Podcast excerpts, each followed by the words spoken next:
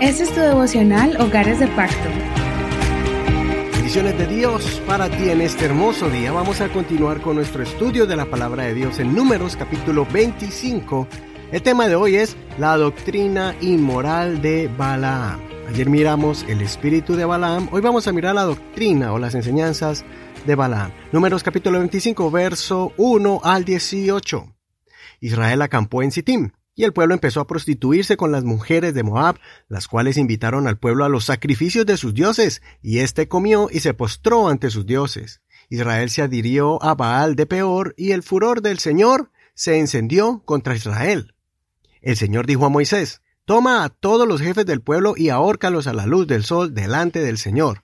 Así se apartará de Israel el furor de la ira del Señor. Entonces Moisés dijo a los jueces de Israel, cada uno mate a los hombres suyos que se han adherido al Baal de Peor. He aquí que un hombre de los hijos de Israel vino trayendo una mujer madianita ante sus hermanos, a la vista de Moisés y de toda la congregación de los hijos de Israel, mientras ellos lloraban a la entrada del tabernáculo de reunión.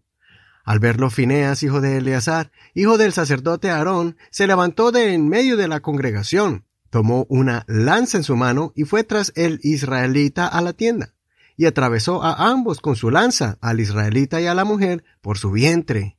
Así cesó la mortandad entre los hijos de Israel. Los que murieron en la mortandad fueron veinticuatro mil. Entonces el Señor habló a Moisés diciendo, Fineas, hijo de Eleazar, hijo del sacerdote Aarón, ha hecho que mi furor sea parte de los hijos de Israel, manifestando entre ellos mi celo. Por eso yo no he consumido en mi celo a los hijos de Israel. Por tanto digo, yo le concedo mi pacto de paz. Él y su descendencia después de él tendrán un pacto de sacerdocio perpetuo, porque tuvo celo por su Dios e hizo expiación por los hijos de Israel. El nombre del israelita que fue muerto con la madianita era Simri, hijo de Salú, dirigente de una casa paterna de Simeón. El nombre de la mujer madianita muerta era Cosbi, hija de Sur, el cual era jefe de la gente de una casa paterna de Madián. Entonces el Señor habló a Moisés diciendo, hostilizarán a los madianitas y los matarán, porque con sus ardides los hostilizaron y los engañaron en el asunto de Peor y en el de Cosbi, hermana de ellos, hija de un príncipe de Madián, la cual fue muerta el día de la mortandad a causa del asunto de Peor. Hasta aquí la lectura de hoy. En este capítulo vemos uno de los descuidos espirituales que Israel tuvo.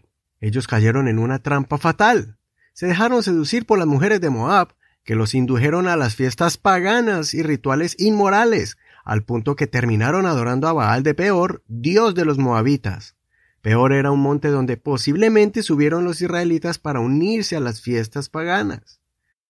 Como el intento de maldecir al pueblo con conjuros no fue exitoso para el rey de Moab y para la ambición de Balaam, entonces Balaam, en su desespero por quedar bien con Balac, recomienda una estrategia vil para hacer tropezar a Israel y caer en desgracia delante de Dios. Esta estrategia la encontramos en el libro de Revelaciones o Apocalipsis en el capítulo 2, verso 14. Sin embargo, tengo unas pocas cosas contra ti, que tienes allí a, algunos que se adhieren a la doctrina de Balaam, que enseñaba a Balac a poner tropiezo delante de los hijos de Israel, a comer de lo sacrificado a los ídolos y a cometer inmoralidad sexual.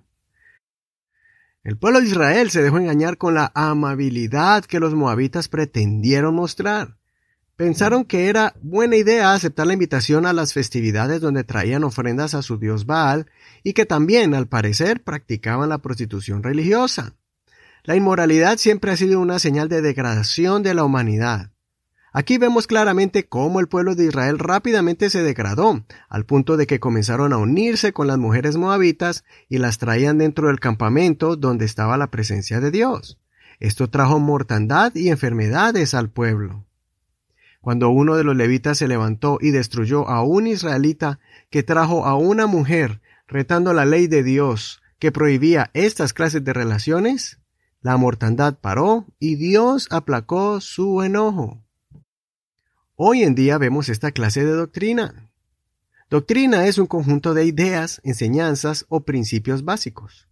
La doctrina de Balaam tenía en claro que esta era una manera útil y efectiva para engañar a todo el pueblo, seduciéndolo con sutileza, atrayéndolo a placeres que se filtran en los corazones, trastornando el sentido común.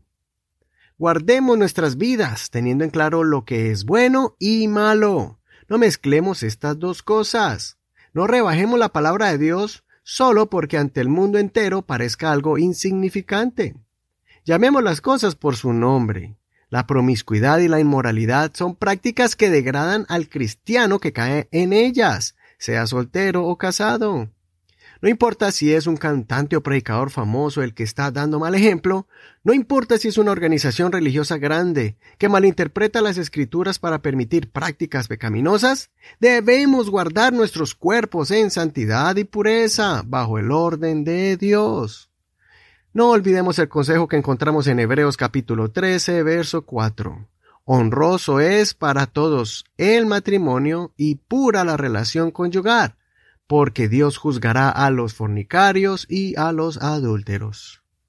Soy tu hermano y amigo Eduardo Rodríguez. Que el Señor guarde tu vida y la vida de tu familia ante cualquier práctica que nos haga caer de la gracia de Dios. Hasta aquí el devocional del día de hoy. Deseo que el Señor te dé muchas fuerzas en este hermoso día. Gracias por compartir este devocional. Gracias también por tu apoyo para que este ministerio continúe. Gracias por tu mayordomía para que estos ministerios puedan avanzar y llegar a muchos hogares de Latinoamérica y Norteamérica.